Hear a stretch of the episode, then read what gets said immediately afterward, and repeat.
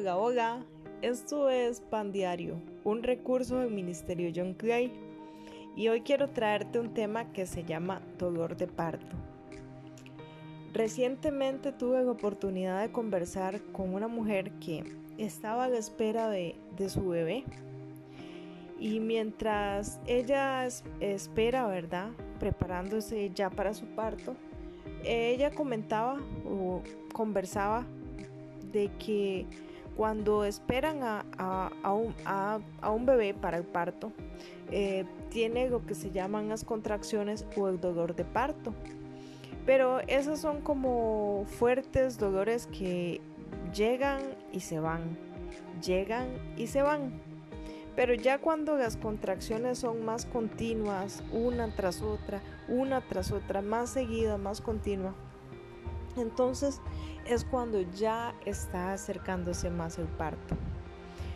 Y pues este, esta comparación me hizo pensar en el versículo de Mateo 24. Todos los versículos que están contenidos en Mateo 24 nos habla mucho de las contracciones que tendrá este mundo. Y en el versículo 8 lo dice así, pero todo eso es solo el comienzo de los dolores de parto. Luego vendrán más. ¿Cuál será el comienzo? El comienzo es que dice que se oirán de guerras y de amenazas de guerras, pero que no nos dejemos llevar por el pánico, porque esas cosas deben suceder, pero el fin no vendrá inmediatamente. El versículo 7 de Mateo 24 dice, una nación entrará en guerra una con otra y un reino con otro. Habrá hambres y terremotos en muchas partes del mundo.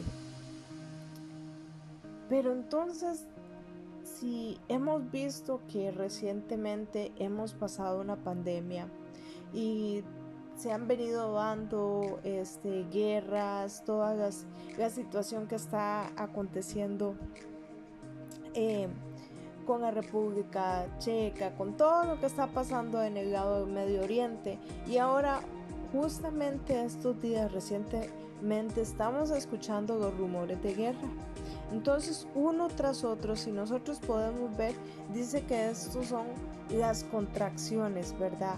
Esto nos anuncia que el parto está cerca, es decir, que la venida de Cristo está cerca.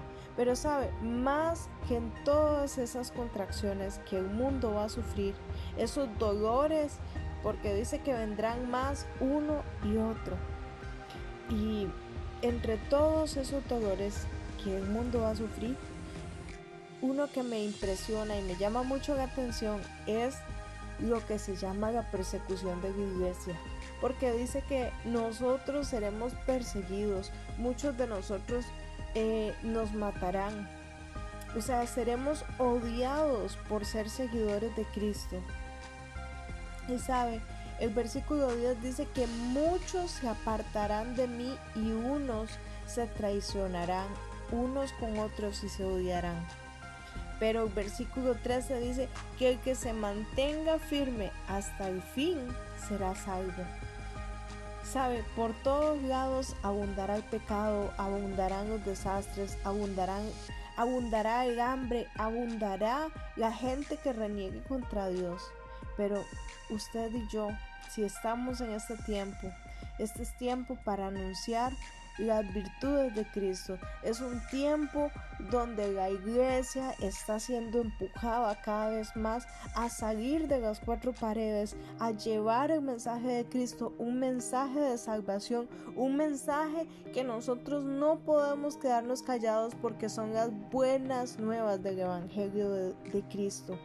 Las buenas nuevas de decir que Cristo murió en una cruz por tus pecados y mis pecados para darnos la vida eterna. Sabe, este pequeño y gran mensaje puede transformar y cambiar la vida de cualquier persona y nosotros no podemos callarlo. Entonces, seamos parte de todo lo que está escuchando usted, de todos los dolores de parto que pronto se, están avecinando, pero no caigamos en pánico, mantengámonos firmes hasta el final y seamos portadores de la buena noticia. ¿Qué le parece? Que el Señor te bendiga y que en este día puedas ser un emisario de Cristo.